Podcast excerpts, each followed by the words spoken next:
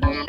Ученые бьют тревогу. Неизвестно, как дело повернется. Может ледниковый период начаться. Если человечество не предпримет реальных действий, в ближайшие годы нашу планету ждет климатическая катастрофа. Потому что человек просто элементарно превращается в ледушку. Как ее избежать? Да ну запретите вы пластиковые пакеты, от этого воздух чище станет. Что на самом деле происходит с климатом? 20 тонн углекислого газа на душу населения. Слушайте по пятницам на Радио Болтком. Авторскую программу Константина Ранкса «Климат-контроль». Действительно, только что называется «Открыть ящик Пандоры». Ну а мы открываем программу «Климат-контроль». С нами на прямой связи журналист, ученый, популяризатор науки Константин Ранкс. Добрый день. Добрый день. Читаешь новости, и, в принципе, вот сейчас ощущение такое, что как будто бы пресса взяла резкий крен то в одну сторону, то в другую, то сначала, в принципе, мы слышали все время голоса скептиков, что, дескать, вот чего там ученые выдумывают, э, никакого потепления нет, и все это какие-то придумки ученых. Сейчас, когда мы видим, в самом деле, какие-то экстремальные температуры и в Европе, и в Азии, э, сейчас раздаются какие-то, наоборот, апокалиптические все время прогнозы. Вот пишут, что и Гольфстрим может исчезнуть через два года, и это погрузит планету в климатический хаос. И пишут о том, что буквально в ближайшие годы огромное количество, там десятки миллионов человек столкнутся с нехваткой питьевой воды, и борьба за этот важнейший ресурс приведет каким-то опять тоже к войнам, к каким-то конфликтам глобальным, и все это тоже будет очень-очень мрачно. Ну, вот прямо как-то смотришь в будущее, и прям жить не хочется. Смотришь, пугает все это.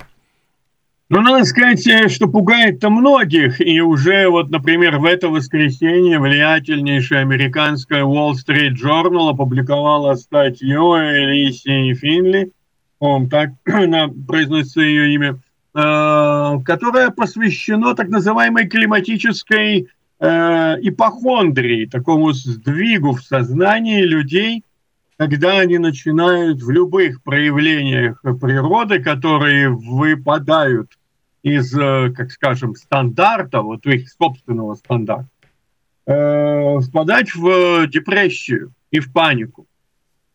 Значит, тут очень интересный момент. Дело все в том, что э, как раз э, Wall Street Journal это все-таки э, орган деловых кругов. И деловые круги уже, в общем-то, совсем не радуются вот этими, э, так скажем, вот этой панике. Вообще стало уже как бы нормой считать, что все это э, раскручивают левые. То есть, собственно говоря, такой э, левый марш происходит, лево-зеленого цвета, такая новая реинкарнация.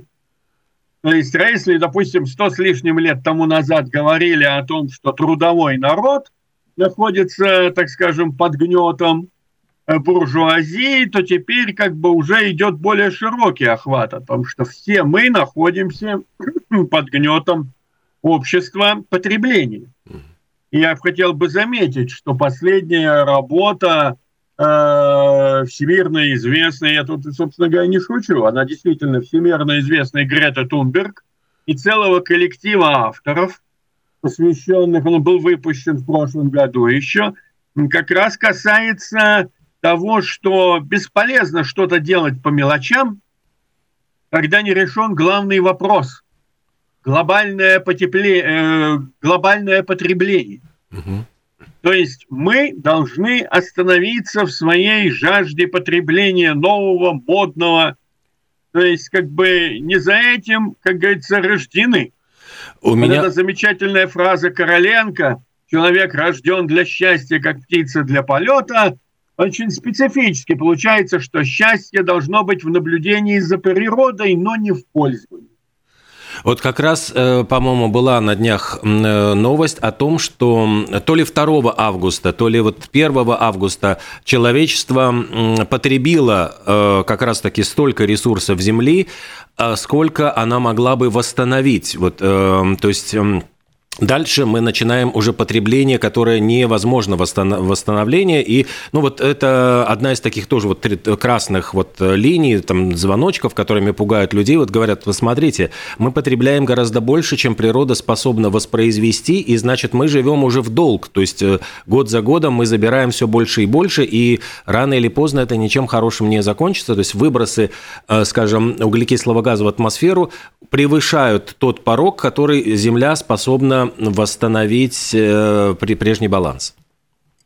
Ну, то, то это, конечно, вот это тоже спекуляция, потому что, собственно говоря, на Земле было углекислого газа гораздо больше, чем сейчас, и в разы причем. И это и сейчас мы, кстати, по всей планете наблюдаем э, потрясающий рост озеленения планеты. На планете все зеленеет по страшной силе. И это тоже считается признаком вот этой опасности изменения климата. Климат в каком смысле? Много углекислого газа, солнца и тепла. И мы все знаем, растения растут э, как не в себя. Им, им, им это самые благодатные условия. Когда, условно говоря, тот же самый пресловутый парк юрского периода, расцвет, тепло и полно углекислого газа. То есть э, надо заметить, что э, для природы это просто другой баланс. И как будет много тепло и много углекислого газа, растительность будет расти. Другое дело, что это сопровождается для человечества и для очень многих живых организмов э, неприятными условиями. Например, бурями, ливневыми осадками. То есть меняется мир, меняется жизнь. Э, окружающая среда. Вот это очень важный момент. Меняется окружающая среда. Вы тут, извините, все время рожь выращивали и ячмень, а придется выращивать сорга. Как делать пиво из сорга, понятия у нас mm. никто не имеет. Вот представьте ситуацию. Нету ячменя, все, каюк кончился. Из чего пиво-то делать будем? Вот. И это очень важный момент, это вот принципиально важно. Появляются новые болезни. То есть они не новые в плане для науки, они новые для нас, живущих в Европе. Прилетают новые комары, они приносят лихорадку западного Нила, э, лихорадка Крым-Конго, лихорадка, э, там, э, да бог знаете, желтую лихорадку еще принесут. Малярия начинает восстанавливаться занимать все новые и новые позиции. Я вот тут беседовал позавчера с Анчей Барановой из университета, это профессор э, системной биологии университета Джорджа Мейсона США. Она вот как раз и говорила, ладно, ковид никуда не девается, и они уже готовятся к новой волне, потому что он просто остался в популяции, но он никуда не делся. Так приходят новые, новые вирусы, которые раньше просто-напросто на, в Европе не выживали, потому что их носители не выживали. Но не было у нас тут египетских комаров. А теперь они в Европе появились. Они переносят заболевания. Да и бог с ним, лихорадку западного Нила стали наши комары переносить, но в южной части Европы. Но и то, что происходит, условно говоря, сейчас на побережье Черного моря – и Средиземного это только вопрос времени, когда это появится на наших берегах.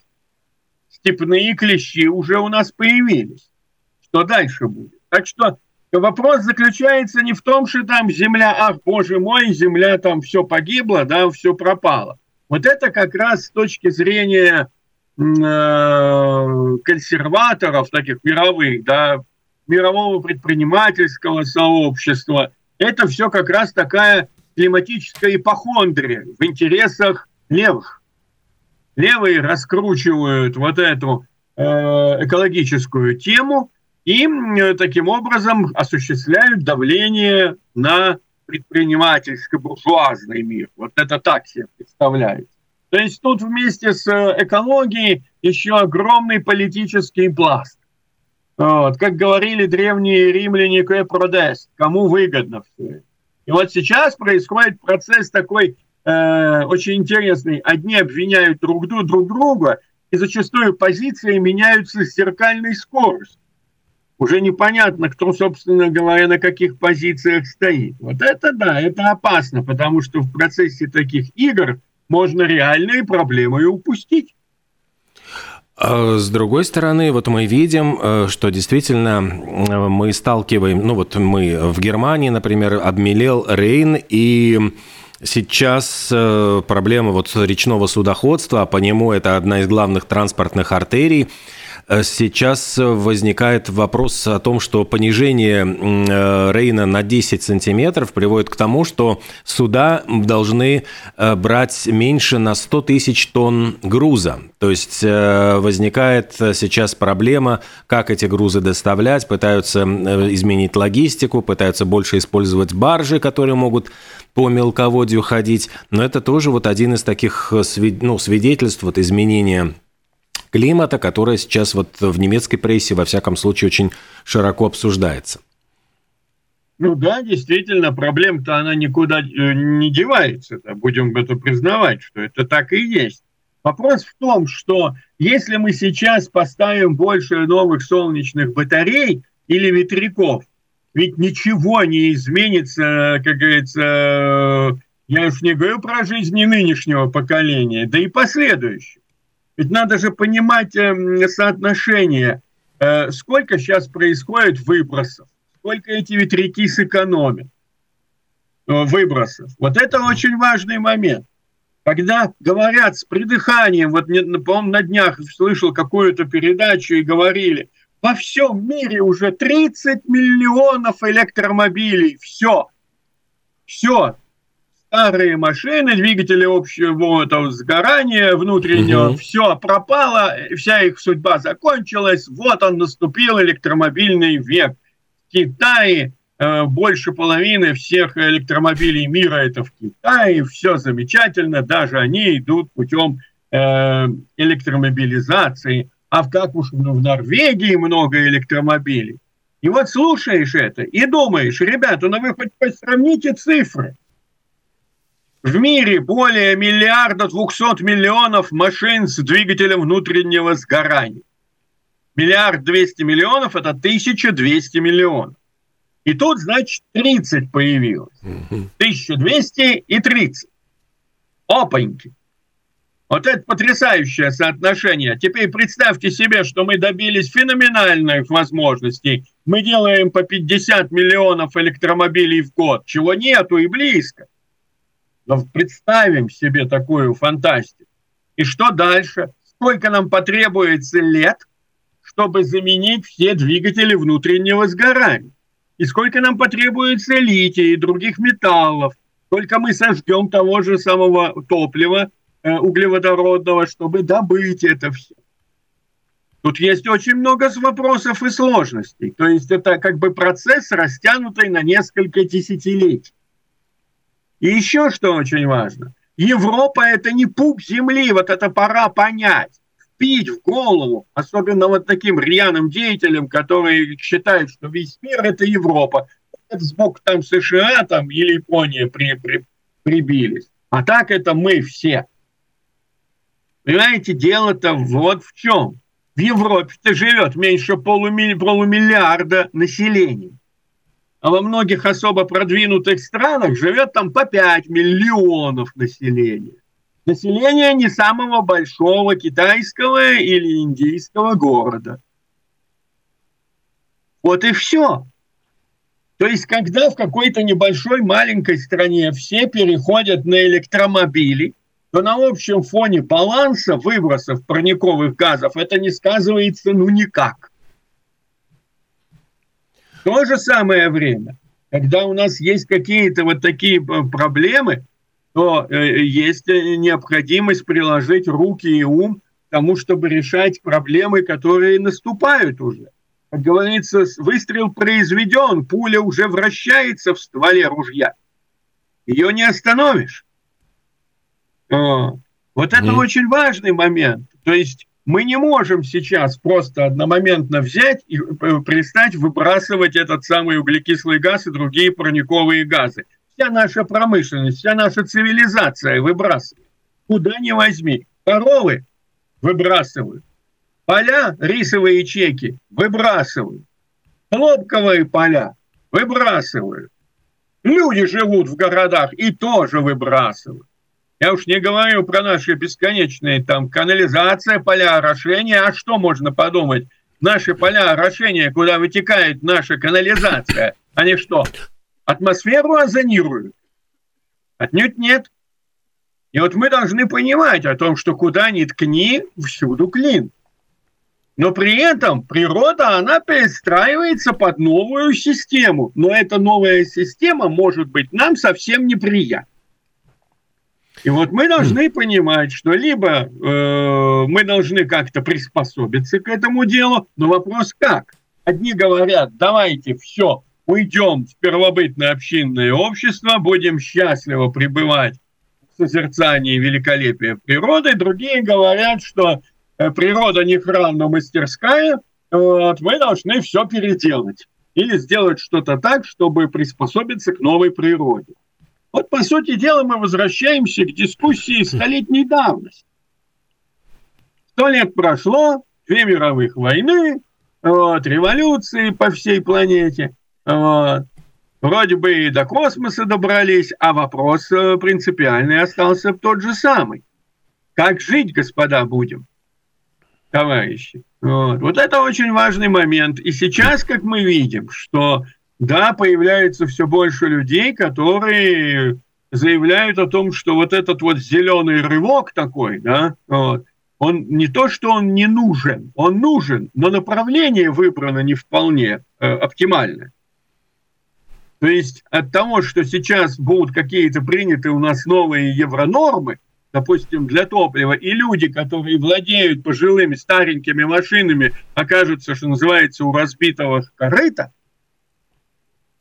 самые малообеспеченные причем, вот, то в этом случае э, никак не изменятся выбросы в Африке, Латинской Америке, в Юго-Восточной Азии – нет, это, это ничего не изменится. Мы должны понимать. А, например, не, не будет меньше подниматься уровень моря, потому что процесс уже идет. И нужно сейчас думать, мне кажется, о таких вещах, как, например, что будет с Амстердамом, Копенгагеном, с Ригой, что произойдет с нашими городами, с Нью-Йорком, который 2 метра над уровнем моря. И там уже были затопления, когда шли циклоны, тайфуны. Когда смеются, говорят, ну, это там 10 сантиметров поднимется до 50-го года или там до 70-го. 10 сантиметров, например, для Бангладеш очень много. Она плоская, как блин, едва-едва поднята над поверхностью. И 10 сантиметров – это десятки, а то и сотни квадратных километров, где живут люди реальные – населением чуть меньше 200 миллионов там. Представьте себе. Ну, это Бангладеш. И куда эти бангладешцы денутся? Рядом переполненная Индия. Миллиард четыреста миллионов. А Бангладеш, Может получается, быть... это 100 Латвий по населению, 200 миллионов. Вот так вот. Даже да. больше. Вот, и, вот, допустим, э, три Латвии пришли к нашим восточным границам. Нет, нет, ну мы должны угу. же понимать, что остановить ситуацию или изменить как-то ситуацию лучше тогда, когда она уже не, еще не грохнула. А мы наблюдаем ведь между тем э, обратный эффект, что жить как золотой миллиард хотят все больше и больше жителей Азии. Например, ну вот в Китае поднимается уровень жизни. Э, сокращается, конечно, вот э, сокращается количество детей в семьях. Там сейчас, в принципе, мы видим, эта рождаемость падает вот с уровнем ростом жизни. Но мы видим, что и многие э, азиатские страны, Индия, и, ну, они все хотят жить по европейским стандартам и нормам, а тут уже вопрос, выдержит ли Боливар, то бишь наша планета, вот все эти повышенные запросы. Это никто не знает. По всем расчетам, если брать расчеты римского клуба, то все выглядит весьма и весьма печально. Даже с расчетом на то, что где-то через 100 лет население планеты сократится где-то на пару миллиардов человек. Но опять-таки оно постареет. А как известно, люди пожилые, и тем более старые, нуждаются во всевозможной помощи, в энергии, вот в расходе гораздо больше, чем молодые. Вот. Это молодой человек, чуть озяпу может пробежаться, согреться. Да? У старика так не получится. Но они же ведь и будут и избиратели в основе своей. Нужно понимать, что на, у нас растет геронтократия. Смеялись в свое время над политбюро ЦК КПСС 40 лет назад. Общество старцев. Да? Но ведь это же становится сейчас нормой. Ну, 60-летний да. человек – это юноша в мире политики. Только, только, как говорится, опыта набрался. Можно начинать. Байден... Полным-полно президентов, которым 80 и больше лет. Мы видим, вот да. Это... И Байден, Байден против Трампа уже говорят, в принципе, ну вот это, в принципе, люди, которым одному за 80, другому за 70 далеко. То есть, в принципе, это яркий показатель. А кто сейчас на троне в Великобритании сменил престарелую Елизавету II? В принципе, вот Чарльзу, э, Карлу, опять-таки, далеко за самым 76, если я не ошибаюсь. То есть, в принципе, вот мы видим, что, да, это становится нормой. Но дело все в том, что избиратели становятся старше. Посмотрите на структуру населения у нас, в Латвии. И это будет усиливаться. Население будет меньше, а избиратели будут старше. И у этих избирателей, естественно, будут свои проблемы. Например, дома без лифтов – это проблема. И если сейчас вот, например, думать о каких-то таких мероприятиях, то я бы, например, бы предложил провести дискуссию о том, что неплохо бы у наших пятиэтажек, коих великое множество, и, кстати, многие из них в прекрасном состоянии, техническом. Их можно подшаманить, и все будет хорошо. Строить им, представить внешние лифты – это мало того, что обеспечит нормальную жизнь людям, для которых тяжело карабкаться вверх-вниз, это повысит ценность недвижимости. Люди всегда уходят на тот свет, но приходят новые. Мамы с колясками – это тоже те самые люди, которые должны иметь, так скажем, возможность легко перемещаться с этажа на этаж. Почему-то в Эстонии об этом говорят, расчеты есть уже технические планы о том, как можно реновировать вот эти самые пятиэтажные, четырехэтажные здания, или там шестиэтажные. Это вполне реально. Финны, финская финны, по-моему, сделали этот расчет, там все. Я к, к чему? К тому, что мы должны понимать, что мир будет меняться. Надо проемы дверные делать шире, все больше и больше людей ходят, либо кататься будут на колясочках, либо вот сейчас говорят, появятся экзоскелеты. Экзоскелеты это означает скелет снаружи, значит раз, э, ширина плеч у этих людей вместе с экзоскелетом будет шире, чем нынче. То есть нужно думать о том, какой будет мир, каким мы будем его встречать через 10-20 лет. А разговоры про красивые лютики, о том, что мы должны на всех стенах домов повесить растения, которые будут расти, ну, может, где-то и можно, в Голландии, к примеру. А если у нас зима, то, я прошу прощения, все растения на стенах домов в первую же морозную зиму попередохнут. И весной это будет просто грязь и мусор. Вот это мы должны к этому э, это понимать. А то, что хорошо, условно говоря, для, для Испании, совершенно не годится для Финляндии, нашего вообще Балтийского региона и так далее. Вот. Не смотреть на то, что кто что сделал, и тут же с такими восторгами. Ну вот мы сейчас тут дадим жиру. Вот. Нет, это не подходит. Мы приходим к тому времени, когда нужно думать своей головой и исходить из интересов реального своего населения – с учетом того, что дальше лучше не будет. Будет только хуже. В лучшем случае также плохо.